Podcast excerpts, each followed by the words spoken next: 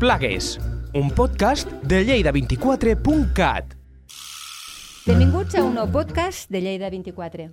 Avui teníem a nosaltres a, a la secció de plagues el nostre especialista de plagues, que és el Nacho Ribadulla. Què tal, Nacho? Com estàs? Bon dia, Rosa, com estàs? Molt bé. Mira, avui Gràcies. sé que ens portes una, una secció que, que a, a tots ens resulta molt familiar, eh, que és la de los malditos roedores, que diu la que diem, el, els que tenim una certa data, que la gent jove potser això no ho recorda, que són els rosegadors, no?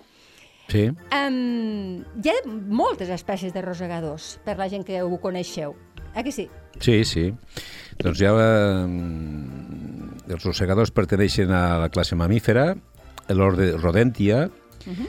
que ve del llatí rodere, que vol dir rosegar, i, i la família Muridae. Eh? Vale. La família Muridae, que són les rates i ratolins, per no estendre'ns més, eh, aproximadament hi ha 400 espècies, però de, de rosegadors hi ha moltes més. déu nhi Eh, Per què rosegadors? Per què? Bueno, Roseguen... rodentia vol dir eh, rosegar, com, com, com t'acabo de comentar, uh -huh. I és perquè els incisius no tenen arrels. Llavors tenen l'obligació d'estar contínuament rosegant, perquè si no es moririen. Eh? Perquè Eh, perquè creixen massa. sense parar Val. i han, i han de rosegar, han de rosegar. Per això produeixen danys a part de, de contaminació i danys a part de, de consum d'aliments, danys a, a les estructures o elements constructius o, o temes elèctrics, per exemple, quan, Sí, tant. quan roseguen pues, pues un transformador o qualsevol, qualsevol element, un quadre elèctric, qualsevol element d'aquestos, i produeixen danys importants. Val. Um, pel que jo sé, um, clar, és el que tu dius, hi ha moltes espècies, la gent que ho coneixeu eh, n'hi ha molts, però nosaltres en tenim, la gent que no n'entén, en tenim identificades molt poques, que són, doncs jo què sé, les rates ratotes aquestes de claveguera mm. i algun ratolí de camp. Quin, quines són les principals espècies que vols parlar? Bueno, eh, en principi, eh, de rates, fonamentalment, que afectin i poden comportar-se com a plagues, està la ratus ratus, que és la rata del teulat o rata dels arbres, Sí. eh? i la ratus norvegicus, que és la rata parda, i, o la rata gris, mm, eh, per- perdó, la rata gris, que, que és de clavegram, es diu la rata de clavegram, que és la ratus norvegicus. I després està el ratolí, eh? Que aquests són més petitets, no? Exacte, és el petitet, el ratolí. Aquestes són, ratolí, el comú és el mus musculus. Hi ha altres espècies, evidentment, però mm, amb, amb, amb aquesta xerrada d'avui només parlarem del mus musculus, que és el més important. Val. Llavors, eh, eh, en què es, per què es caracteritzen fonamentalment Sí. els trets bàsics? Eh? Tenen una gran adaptabilitat al medi, per això sempre han prosperat, eh? Clar. I, per, i tenen un gran poder reproductiu. Eh? Que això també és una altra Exactament, cosa que això, fa que sigui molt és, difícil. És, és molt important. Eh? Però sempre han estat amb nosaltres, és a dir, és, és un tipus d'animal que sempre ha conviscut amb l'home o, o, o no? O com ha anat Bueno, això? eh, sí, però a, a Europa, Ahà. parlarem d'Europa, parlarem de la península ibèrica, Val. fonamentalment, eh, aquestes tres espècies, hi ha una que és, com diríem, autòctona, eh? originària, D'aquí. que és el ratolí. El mus musculus eh, es veu que ho tenim des de la prehistòria, eh? amb algunes el petit variacions. ratolí de camp que en, que en, principi no ens fa tanta angúnia, no? Exacte, el ratolí, Val. petitet. Sí. I després, les rates, aquestes dues espècies, no dic que no hi hagi algun altre murit, evidentment, però que no es comporta com a plaga a l'actualitat i menys eh, amb, amb, amb nuclis urbans. Eh? Eh, I tenim, per ordre d'aparició, dues espècies. La ratus ratus, que és he dit, la rata negra parda, la rata del teulat, que aquesta ha estat desplaçada per la ratus norbergicus, la, la de claveguera, Sí. Eh, però aquesta va ser la primera que va vindre i només fa, fa relativament poc temps, o sigui, va vindre al segle XII, eh? i va fer molt mal. Eh? Va vindre procedent d'Egipte, doncs amb, amb, amb les migracions que podia haver amb vaixells, que també hi havia certa globalització en aquella Cert, època, cert. evidentment no és la No és d'ara. com la d'ara, però, però hi havia evidentment amb vaixells sí. i amb altres elements doncs, doncs va arribar a Europa. Mm? I llavors va arribar a Europa amb, i va ser una mala notícia perquè és la, la, la, la, aquesta rata va provocar la peste bubònica mm? Que va causar, va ser una pandèmia terrible Una a Europa durant molts anys, eh, segles, i, i va fer molt mal. Eh? Aquesta és la ratus ratus que ja dic que a l'actualitat està bastant desplaçada per la, la que parlaré ara, que és la ratus norbergicus, la rata de claveguera. Eh? Perquè entenc que són territorials. Si dius que Sí, són territorials, per això, o sigui, no... No, No es poden conviure diverses eh, espècies. sí, la, com sempre, un factor determinant al control de plagues és la disponibilitat d'aliments, tant Clar. pel control de plagues com per, com, com per les plagues. Llavors, si hi ha disponibilitat d'aliment, la, la rata Ratus norversicus se tolera entre famílies eh? Val. de la mateixa espècie. Perquè, clar, ha, Se tolera. Quan no hi ha, a quan, quan no hi ha disponibilitat d'aliments, eh, són batalles campals, eh? a Ah, mort. sí? Eh? Practiquen canibalisme, etc. Però si hi ha molt aliment, doncs pot veure molta població de rates de diferents famílies, eh, perquè una, una, un- hi ha un mascle dominant sempre a la família. Eh? Hi ha un mascle dominant, que és el que determina doncs, moltes, mo- moltes característiques de la, de la plaga. Llavors, eh, en canvi, quan és Norbergicus contra Ratus ratus, sí que la desplacen. Eh? Val. La desplacen i per això hi ha una població relevant, relativament petita a les ciutats i als nuclis urbans de Ratus ratus. I que en canvi- s'incrementa. A Barcelona, per exemple, he sentit algun article en què s'ha incrementat el, la població de Ratus ratus. Eh? Darrerament. Sí, però la que, la que realment se combat amb, amb, amb campanyes de deratització i tot això és els ratos norvègicos. Aquesta va vindre més tard, aquesta va vindre al segle XVIII, o sigui, pràcticament fa quatre dies. Fa quatre Però dies, que és, sí, sí. Eh, al segle XVIII i prové d'Àsia Central, de l'estepa, és una rata estepària, és una rata pues, eh, forta, més gran que la ratus ratus, per això s'imposa, eh? i, i produeix... Hi ha pues, animals pues, conills. produeix molts danys. Sí. I tant la Ratus Ratus com la Ratus Norvegicus sí que s'han traslladat doncs, a Estats Units, a Amèrica en general, eh, a Àfrica. Eh? Per tant, la Ratus Ratus és el, el problema número 1 en plagues de, de Nova York, per exemple, per dir una, per dir una, una cosa, no? Sí. Tenen un problema molt greu, igual que a Londres, tal, tal. I és, i és la mateixa espècie de rata. Mm? La Ratus norvegicus. La eh? Perdó, I la Ratus entenc, sí, sí, eh, t'he Sí. entès. I entenc que normalment està per les, pels soterranis clavegueres de, les- de les grans ciutats, m'imagino, no? Sí, sí. És, eh, a veure, de de les les tres ciutats, espècies en totes general. són nadadores, Ah. però la Ratus norvegicus, la que va per les clavegueres, és la que millor nada. Eh? Claro, llavors l'aigua La li va ratus també i el ratolí també pot nedar, tenen capacitat de nedar. La Ratus norvegicus, eh, si té aliment a la, a la seva disposició, doncs es mou 50 metres, 80 metres en una nit, no gaire. Eh? Eh, la Ratus ratus encara menys i el ratolí molt menys. Eh? Val. Eh, en canvi, quan, si no té disponibilitat d'aliment, la Norbergicus se pot desplaçar moltíssim. O sigui, 3 quilòmetres una nit. I, I quan parlo d'aliment, també parlo de l'aigua, que és un tema molt important. Eh? La, les dues rates, les dues espècies de rates, mm, necessiten una quantitat d'aigua diària important, bueno, important pel, pel seu tamany. En Per canvi, beure, el, el ratolí necessita menys quantitat d'aigua, molt menys, proporcionalment al seu pes, i si té una dieta rica amb, amb aigua, vege- vegetals, doncs pràcticament no veu. Eh? Val. Per tant, és un factor important, sobretot a l'hora del control, en llocs on hi ha disponibilitat d'aliment però poca disponibilitat d'aigua. Llavors, moltes vegades, els esquers que es posen és en fase líquida, Mm, eh? claro. perquè eh, Consumeixen mm, líquid. Vagin al líquid si ja tenen altra disponibilitat d'aliments. Mm? Eh, Perquè les diferències morfològiques entre, entre les dues rates, bueno, el color Sí. ja ho has dit, sí, no? Una és Sí, el més color una grisa. és més, més aviat parda, li diuen Sí. la rata negra també, que és la ratus ratus, la, la del teulat, la que va sempre per dalt. Eh? Mm. Eh, I després les diferències morfològiques, amb estat adult parlem, eh? Sí, sí, sí. De, de les dues rates, és important, eh, doncs la ratus ratus és més petita, eh? és de color més fosc, té la cua molt llarga en comparació, o sigui, la cua supera, la longitud de la, cua, de la cua supera a la del cos més el cap junts. Ah, vale. En canvi, la, la Ratus norvegis, la de claveguera, té la cua també llarga, però no tan llarga, és a dir, no supera aquesta longitud del cos i el cap junts.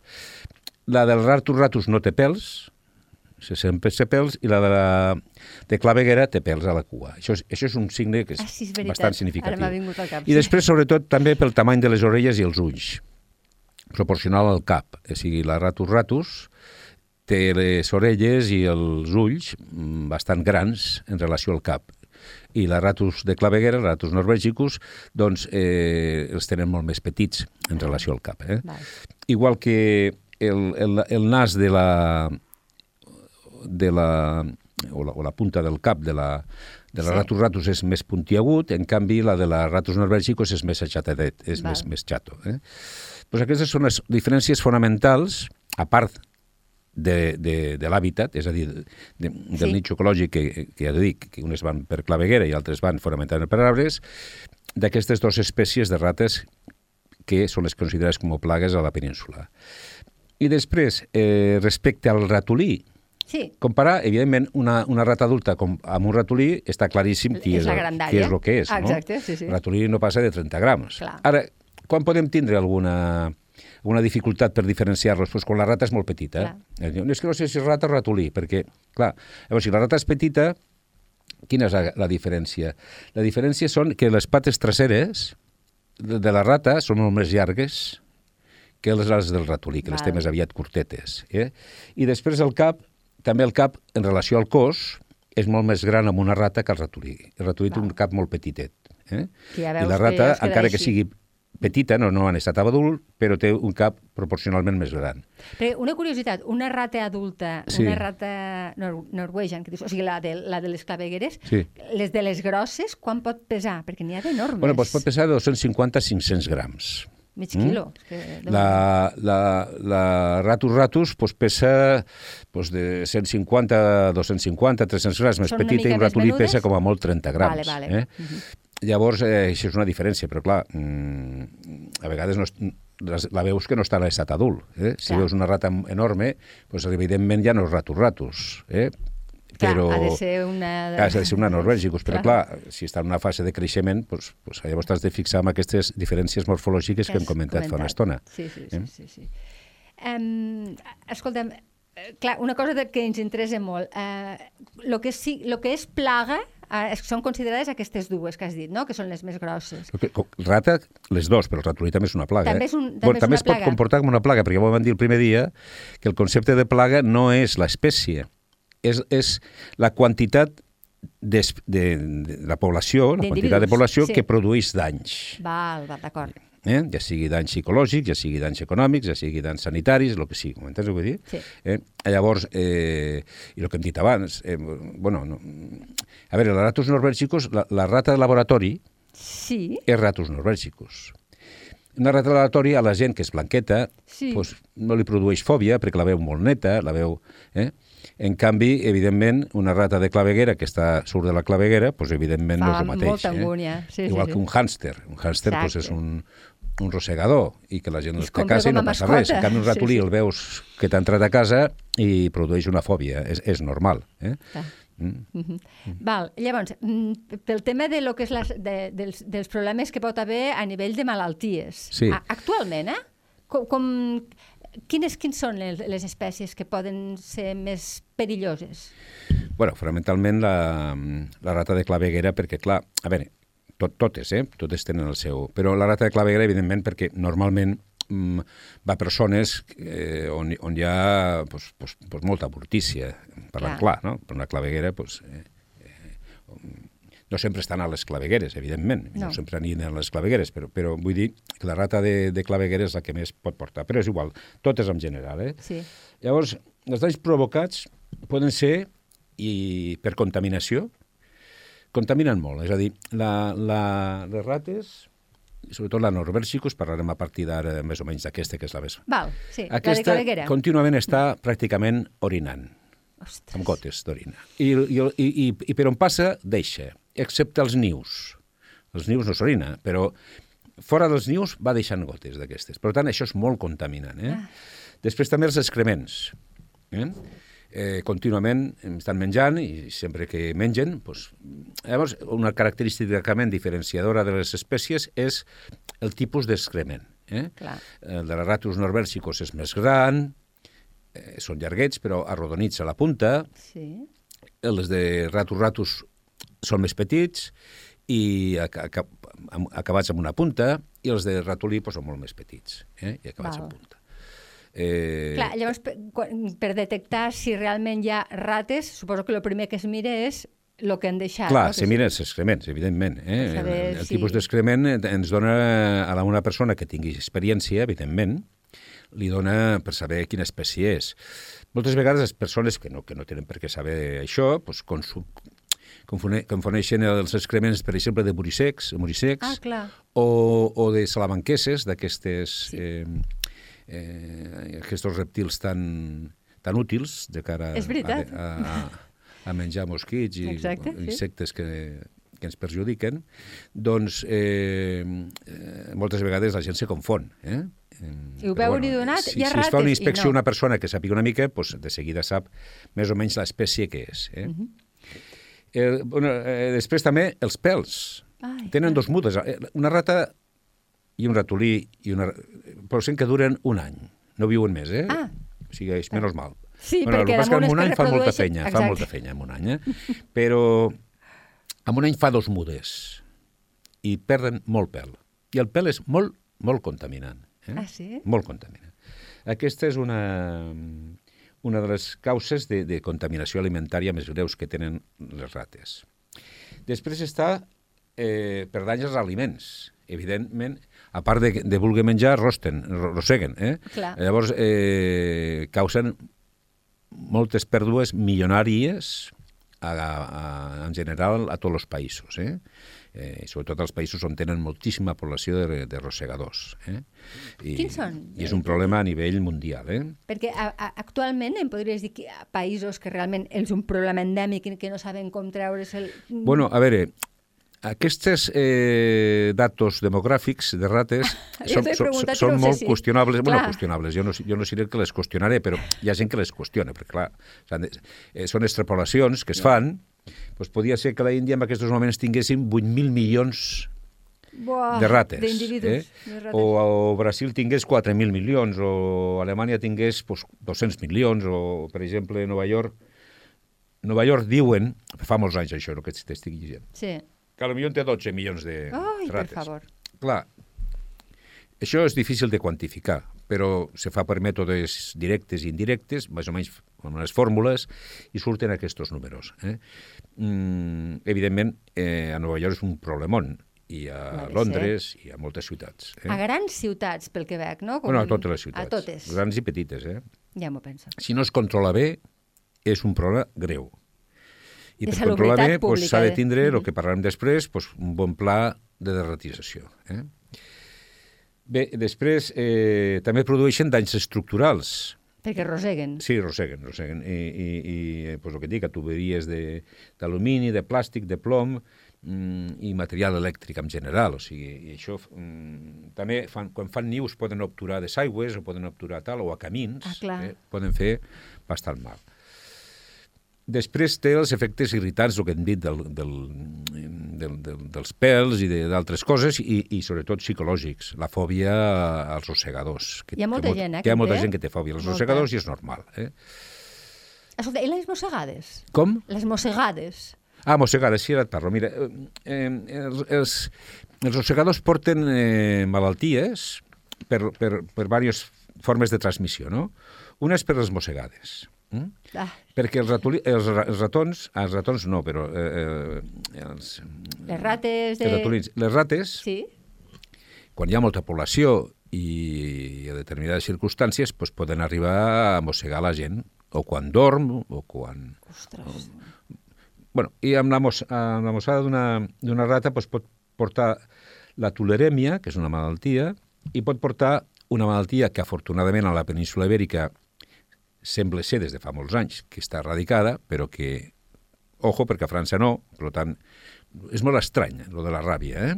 És un tema porten estrany. Però afortunadament, per lo menys, eh, aquí ens estem salvant bastant de la ràbia. S'ha de parar molt de compte. Però la ràbia, la rata és un vector, eh? si mossega. Eh? Ostres. O sigui, Sí. també ho és el morisec, que és una espècie protegida. És veritat, eh? això. Però, afortunadament, no s'estan, a menys que jo sàpigui, no s'estan trobant eh, individus contaminats, o almenys amb una quantitat Preocupant. important.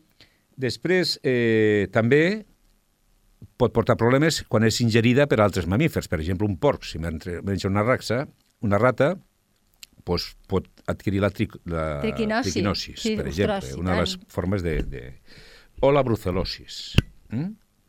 Eh, també el sector paràsits, com he dit abans, eh, la febre, la peste tifoidea, es va passar per les pusses que portaven la ratus ratus quan va vindre al pèl. als, a l'edat mitjana. Eh? I la portaven Llavors, al, al pèl, pot- claro, les pusses. Sí, la peste bubònica, Ai, eh, el, tifus, el tifus i la febre lassa. Aquestes són algunes de les malalties que es poden encomanar per ectoparàsits. Els paràsits són paràsits externs de la rata, és a dir, doncs, pusses, etc. Després, contamina molts aliments per dejeccions d'orines, eh, aigües o aliments. Clar, si van al teu rebost i, i, i fan pipí o, o, o- evacuen al damunt d'una- d'un producte que no està protegit, Sí. allò a tu et pot fer mal després que ho consumeixes, és evident. Sí, sí, evidentment. I després, una, un tema important és el que diem. A veure, les llaunes aquestes que, be, que bebem, Sí. clar, Ah, això sí. sí, cada vegada això, més eh? les empreses pues, fan procediments en què, en què pel lloc on la gent sol beure les, les begudes pues, estan tapades amb plàstic o amb una tapa a sobre d'això. És veritat. Per què? Perquè a lo millor de la fàbrica surt molt bé, però després hi ha magatzems que a lo millor no surten bé. Eh? Ah, per allà al jo no recomano beure directament d'una d'una llauna, a no ser que es vegi que està netíssima, que ha estat amb un plàstic hermètic Clar. i tal, tal. Però, vamos, eh, aquí ja, no ara, però fa molts anys sí que havia molts problemes amb això. Eh? Sí, jo ho haver- recordo, Va haver eh? contaminació. Ah, Eh? sí, sí. I després té altres zoonosis que no... O sigui, mm, podria, no, o sigui, aquí hi ha una documentació bestial sobre, sobre les malalties que porten les rates. Per tant, jo penso que amb això és suficient. No cal... Sí, perquè alertarem massa. o sigui, Exacte. sí. Bueno, a veure, eh, eh, sí, és que és la realitat. Ja, ja, sí, sí. Ja, no, no, no és la meva, la meva intenció, no? Po- po- Pots concretar, per exemple, a Lleida, que és la, la plaça que ens ocupa, on vivim nosaltres, com estem? Uh, de... Lleida ciutat. Sí, Bueno, eh, a veure, potser no em correspon a mi valorar com estem a Lleida ciutat, el que és el clavegram. Eh? sí, per exemple. Jo, jo vaig fer des de l'any 2000 al 2014, estic molt content de, la- de, de com estava el, el nivell de plaga en aquests anys, per un tema contractual econòmic, va sí, disminuir. Sí, sí, sí.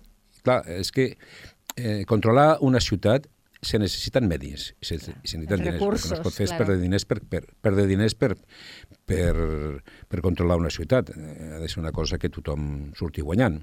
Però eh, s'ha de, s'ha de, s'ha de fer un tractament molt intensiu, ja ho veurem amb el, amb el pla d'actuació i les Val. avaluacions. És a dir, contínuament s'ha d'estar sobre i mai deixar recuperar una plaga. O sigui, si es vol tindre una població baixa, no es pot tindre mitges tintes.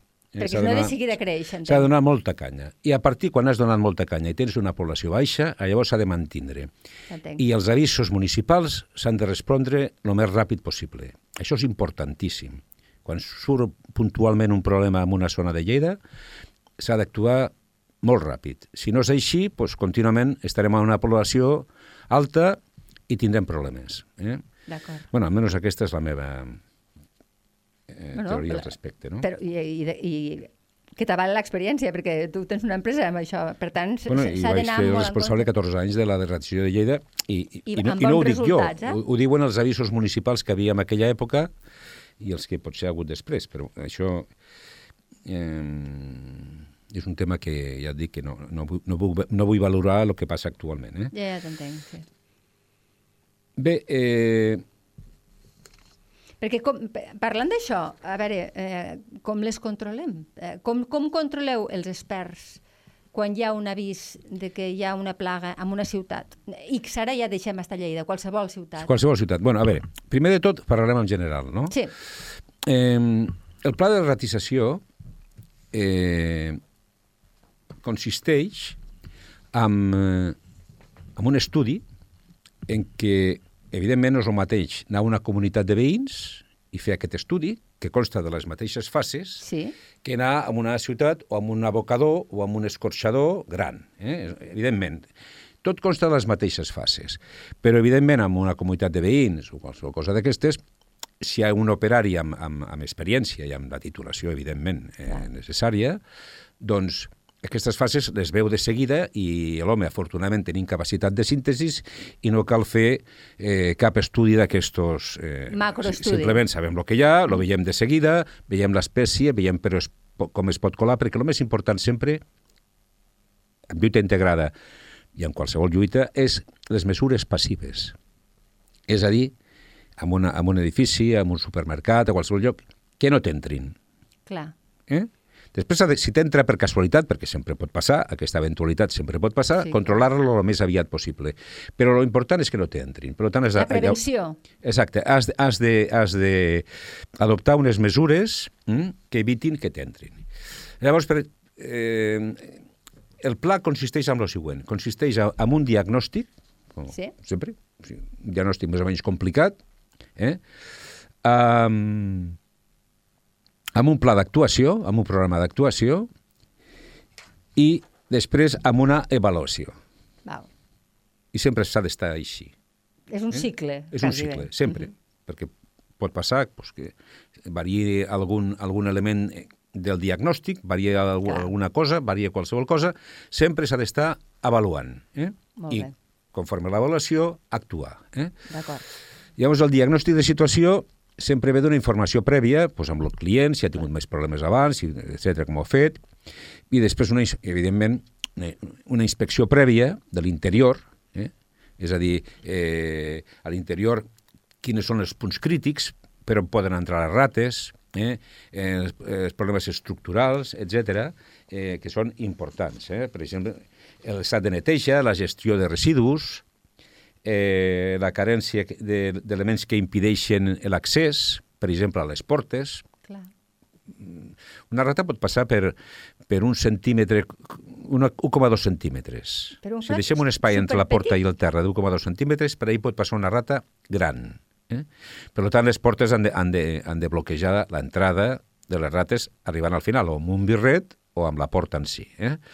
Eh, condició de les estructurals de l'edificació, els sostres, les arquetes, Clar. etc. Però, perdona, com, com poden fer-se tan petit? O sigui, què passa? Que tot, tot són... que és pell, tot, lo que de la rata? Però No, no, el que passa és que s'aplanen de tal forma, que estan, estan adaptades, Clar, no? S'aplanen de tal forma que realment és espectacular, eh? Ja... Sí, no, no, ho ha de ser, Jo l'he eh? vist en, en, en viu, però hi ha vídeos que són espectaculars per on pot, per on pot passar una rata. Eh? Déu-n'hi-do. Eh, respecte a l'exterior, el mateix. Eh, la, eh, la gestió de residus, eh, la neteja, el tipus de cobertura vegetal no és el mateix estar al mig del camp Clar. que en un altre lloc, evidentment. Però al mig del camp hi ha rates de claveguera o més aviat són ratolins? No, al mig del camp hi ha fonamentalment ratolins, Per això, deia. Eh? Sí. I a vegades no és el mus músculus, però és igual, no entrarem ara a discutir, bueno, a diferenciar, i, i, però també, a veure, també pot haver rata de claveguera, eh? Ja perquè allí arriba una claveguera. A, a Clar. les indústries aquestes, per molt que estiguin a les afores del poble i estiguin voltants de, de parcel·les rústiques, allí arriben clavegueres. Eh? Sí, per tant, també pot estar, evidentment, la rata de clar. claveguera. Eh? Mm, una cosa importantíssima al diagnòstic. Evidentment, abans he parlat de la disponibilitat d'aliment, que és un factor fonamental al control de plagues. Eh, no és el mateix un magatzem de ferreteria, per posar un exemple, Clar.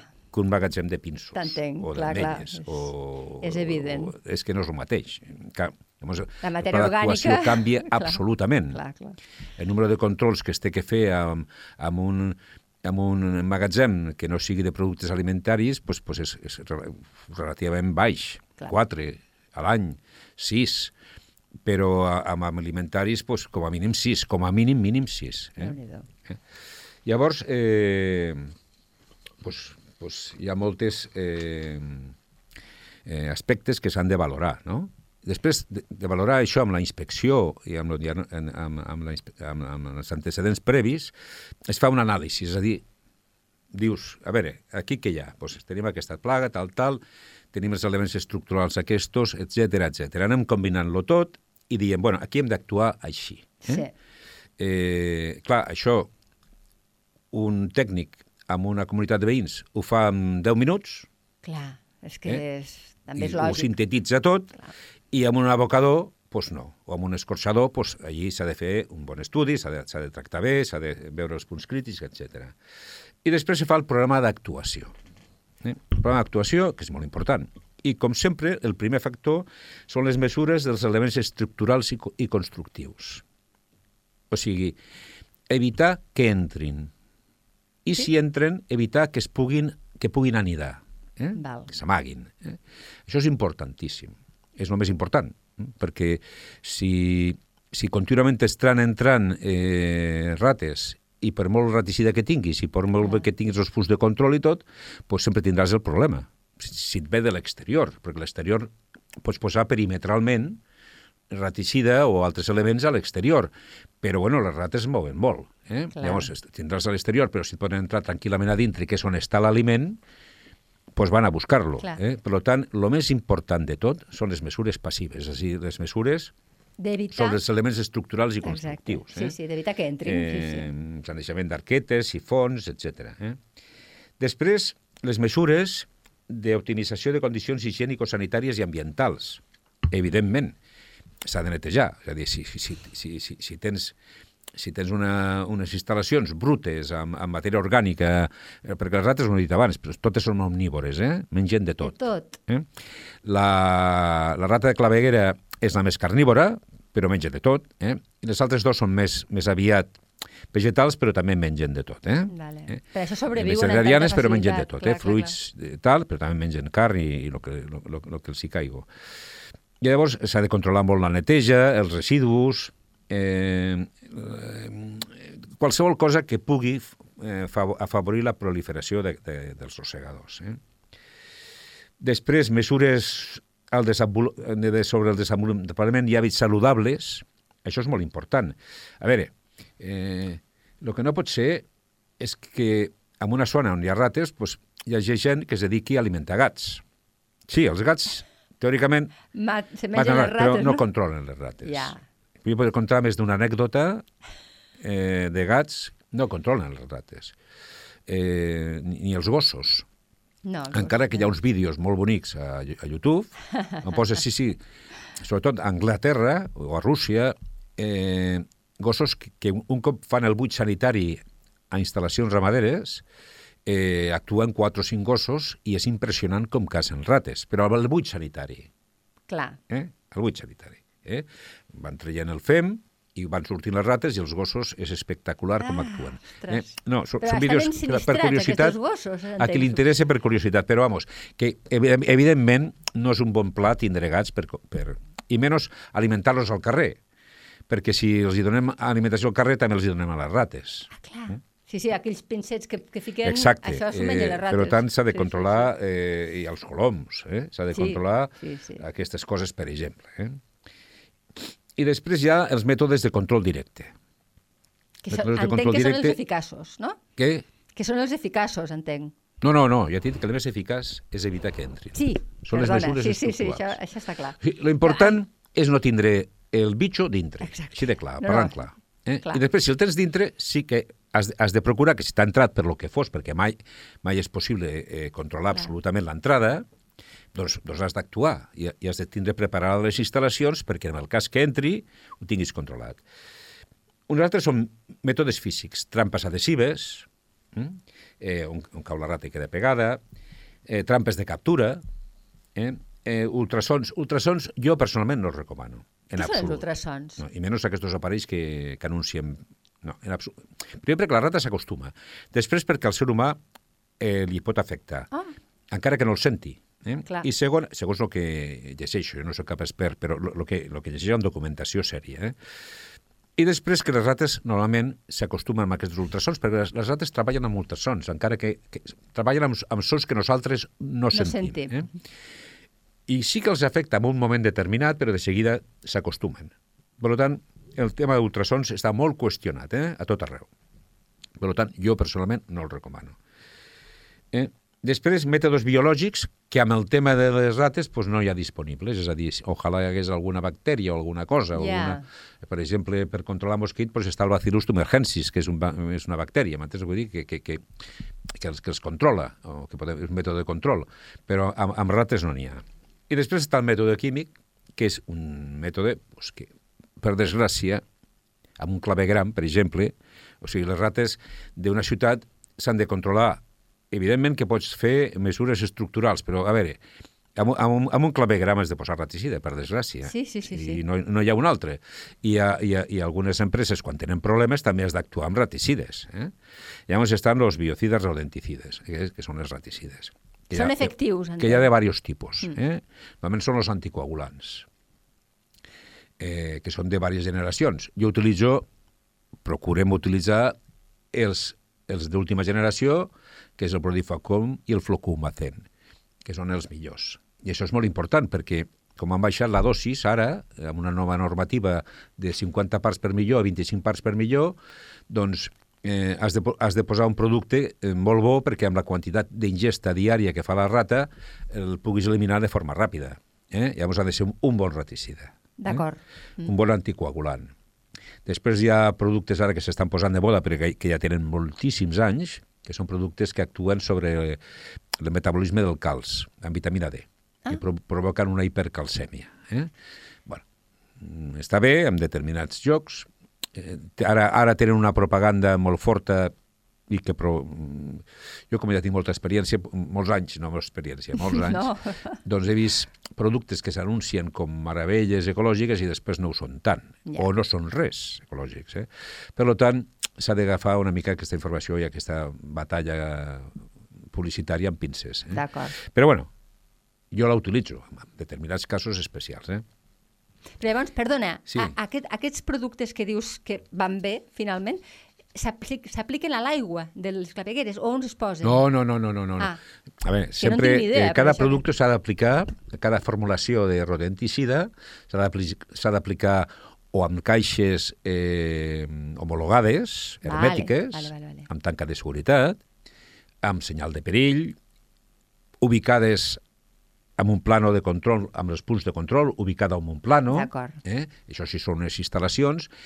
I si és el clavegram, amb lligams, eh, amb altres propietats, hidròfugues, etc perquè no es faci mal, a l'aigua. És això el que volia Però dir. ca- a cada, a, cada, a cada lloc s'ha de posar el raticida de la manera que calgui, eh? I sempre complint la normativa, la fitxa tècnica de- del, del rodenticida i el registre, que és importantíssim, complir el registre, perquè un producte pot estar registrat per un ús i per un altre ús és diferent. O sigui, la quantitat que has de posar, to- tot és diferent. Per Clar. tant, a cada punt eh, on poses raticida, has de saber quin raticida pots posar, quin està autoritzat, de la forma que l'has de posar, la senyal d'alerta, la identificació del raticida, etc. Hi ha una sèrie de, de coses que, que és important.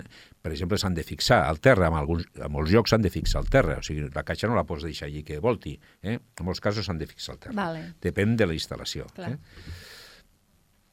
Eh, evidentment, si la poses a, a, a l'aigua, com diem nosaltres, a, a, a- al clavegram o, a, o a, les reix, a les reixetes del clavegram, els invernals, doncs eh, han, han, han d'estar ha de ser un producte especial. Eh? Val.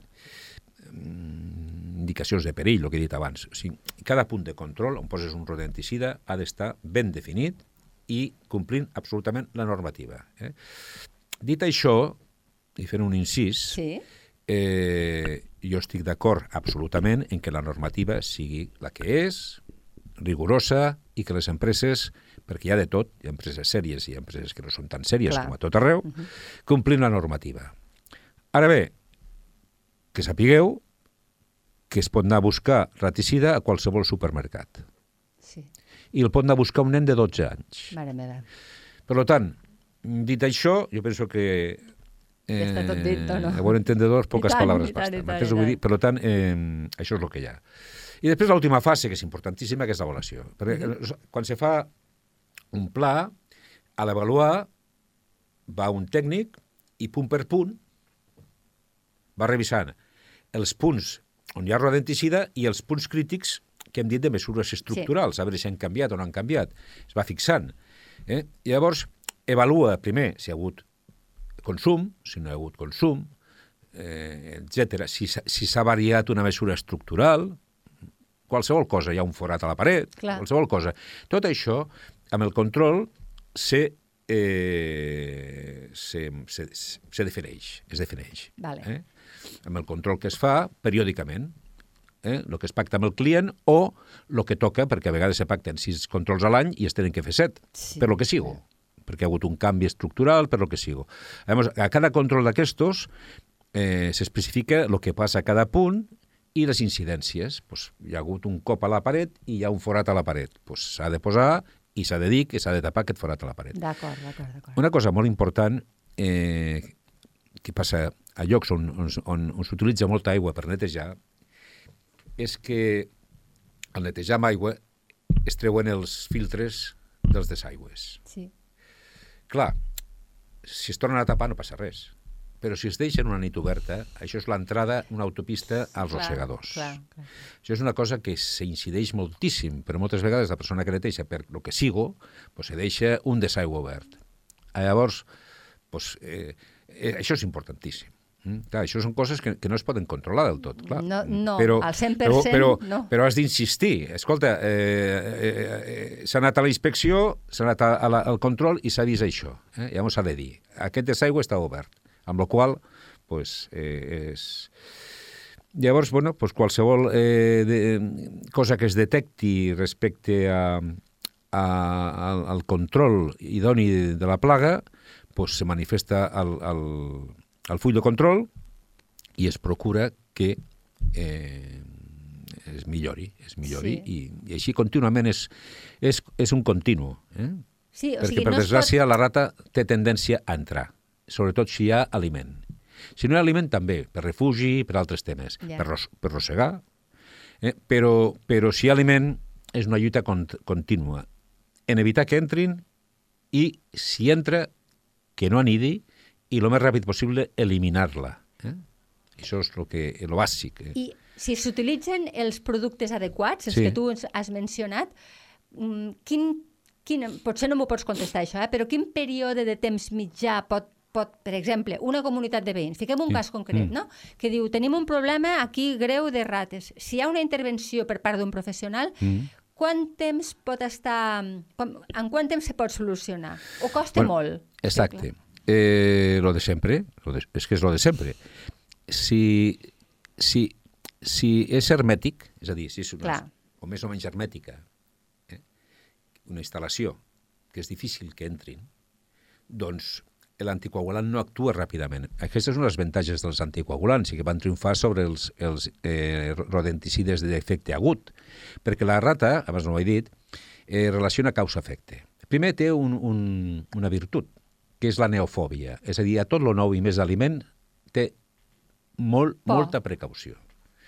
Abans de menjar una cosa que no coneix, té molta precaució. Per tant, aquí ja perdem un o dos dies. Clar, clar, Sempre clar. la prova alguna, eh? el mascle dominant és el que diu, a veure, eh? I, però què passa? Que no relacionen causa-efecte. Abans sí, perquè moria la rata de seguida Ah, clar. i patia. Eh? O sigui, són intel·ligents, aquestes bèsties. I patia. Llavors sí, sí, relacionaven causa-efecte. Llavors que aquesta neofòbia de, ep, que va per aquí, això no ho mengem. Amb els anticoagulants el que es aconsegueix és que no relacione causa-efecte, perquè tarda dos o tres dies a morir. I a més a més, mor d'una mort relativament dolça, és a dir, mm, amb hemorràgies internes que no tal, se momifica, però tampoc fan pudor, tampoc, tampoc és... Abans una rata que moria per estricnina feia molta pudor. Mm? Aquestes rates, doncs, afortunadament, doncs, al anar perdent sa- sang i, i Sí. no menjar durant dos o tres dies, doncs, doncs mm, eh, no dic que no hi hagi alguna vegada algun problema, però normalment no hi ha problemes d'aquest tipus. Val. Llavors, però és fonamental no relaciona causa-efecte. Però m'estàs Per dient tant, que són... el- l'efecte tardaria 4 o 5 dies. Sí, Si, si només fem aquest, aquesta actuació directa. val. Eh? Sí, sí, sí. Ara, podem fer aquesta actuació directa i si no fem les mesures passives per deixar que no entrin més, ens carregarem la població que hi ha dintre o la que està Clar. acostumada a entrar, però vindrà una altra població entrar. i tornarà a entrar. Per tant, sempre, sempre, sempre, les mesures passives són fonamentals. Val, però eh, pel que m'estàs dient, són animals intel·ligents, Sí, sí, sí. perquè si No, relacionen... intel·ligents i amb molta precaució. Tenen, el que dic, la neofòbia, sí. Clar, i damunt si relacionen amb una mort ràpida, com dius tu, causa-efecte, i diu, no, això, això ens ha fet mal, no ho toquem, són animals realment intel·ligents. Pues el que passava amb- los, amb los rodenticides eh, immediats, és a dir, d'efecte immediat. Clar. Eh? Ells- eh, ells no que, s'ho que, no passa, que no passa amb els anticoagulants. Val, val, d'acord. Això és importantíssim. És increïble, Sí. eh? És Perquè, a veure, el, eh, tenen tots els sentits els tenen molt desenvolupats les rates, excepte un, que és la, la vista. Val, Però l'olfacte, eh, el gust, el tacte, amb els bigotets, amb, al- amb altres pèls que tenen... Tot ho tenen desenvolupadíssim. L'únic que no tenen gaire desenvolupat és la vista. Eh? i, i el que dic, s'adapten al medi, llavors són molt precavides. Eh? Clar, Llavors, això fa molt difícil tot, clar. Sí, sí. Bueno, sí, és, és, és, és una lluita contínua perquè, desgraciadament, doncs, pots, pots, a veure, en una ciutat no pots tindre un índex zero. Ja, m'ho penso, clar. Sí, és impossible. És impossible. Ara, si de 0 a 100 estàs en un nivell 10, doncs, bueno, estàs bé, eh? Clar, estàs bé. Evidentment que pot muntar un pollo una rata que surti un dia mitja tontada perquè ha menjat i la gent digui, uf, sembla Sí. que hi hagi moltes. Però això pels avisos i per tot se sap per la població que hi ha una ciutat. eh? val, clar, clar, clar. Els clar, avisos clar. i per moltes coses. I a vegades una rata doncs, te fot fer quedar malament, però en realitat és una casualitat. eh? D'acord. Ara, quan tens un nivell de 80 o de 90, llavors ja és una cosa bastant Buf, comuna. Hi ha molts avisos, la gent veu molt, eh? I, i, i també et munten pollos, però contínuament, m'entens Clar, què vull dir? clar, clar. Per tant, el que s'ha de procurar en una ciutat és tindre un nivell molt baix. I això costa diners. Costa Clar. diners perquè, i sobretot, passar d'un nivell alt a un nivell baix. Després mantenir, mantenir ja, eh, si us fa bé i, i fas l'avaluació aquesta contínua, vas ràpid als avisos, tot això ja és més, ja és més fàcil. clar.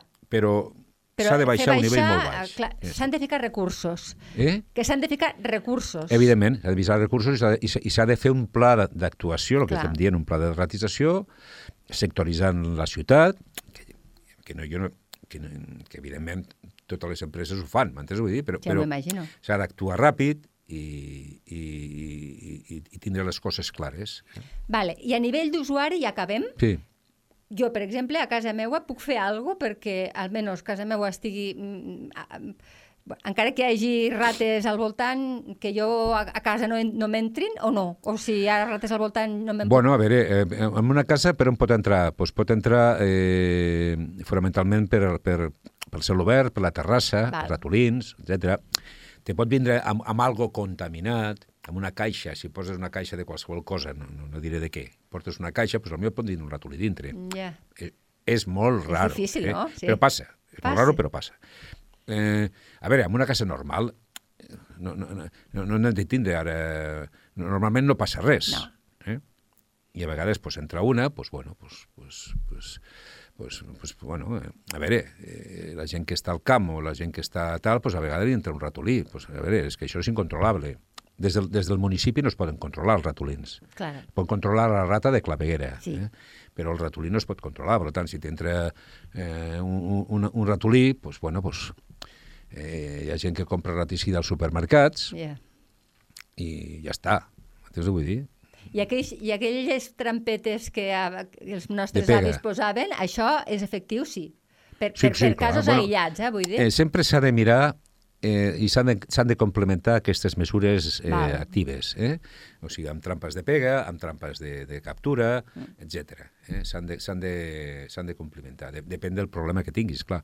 I, evidentment, sempre el mateix. Si, si tens un forat al pla dur i es comunica amb, amb la claveguera per lo que sigui o, o tal, home, Però això és evidentment, evident, no? això s'ha de tapar. Clar, Sí. clar, clar, clar. Eh? Eh, Molt bé. hi ha coses que, que quan vas a un domicili... Quan, nosaltres fem pocs domicilis en quant a, a rates, eh? Sí, sí, o ratolins. A veure, procurem assessorar i, i fem poques actuacions dintre de domicili, pel tema de rates i ratolins. Sí, eh? sí. Però per tema de plagues, de les altres plagues, sí. Sí, va quedar clar amb les xinxes que n'hi ha Eh, Sí, clar, domicili. sí, sí, però i ratolins pues, pues, assessorem fonamentalment. Però clar, moltes vegades... No, no, no.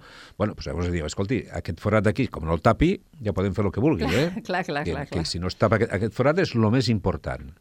Eh? Després podem carregar-nos o, o, o capturar la rata o el que hagi entrat, però si, si no tapa aquest forat, al cap d'un mes estarà igual. Clar. Eh? Molt bé. Doncs Sí. el que ha quedat clar, i em sembla que és el que has volgut recalcar més, és que cal actuar des de les administracions posant-hi recursos i que Bueno, els professionals... jo penso que es fa, eh? però a veure, però el que passa és que a vegades, bueno, pues, pues, pues, pues, eh, les administracions pues, han passat per, per, per problemes crítics, eh, de la crisi va haver un problema crític i és evident que... Clar, els que- recursos van a un altre dir, costat. Què vull dir? Que el tema... Quan va bé, la gent Ja, no fa cas. T'entenc, t'entenc perfectament. I quan va malament, a mi se donen compte de que quan va bé, pues, pues, pues, se tenia que... Eh? Molt bé. D'acord? Doncs, Nacho, moltíssimes gràcies. Ens has aclarit un munt de coses. Jo desconeixia moltes coses de les rates, ara les conec millor. I, i escolta, t'esperem qualsevol altre dia que vulguis tu. Molt bé, Rosa, un plaer. Gràcies. Gràcies. Adéu. Plagues, un cop al mes a lleida24.cat.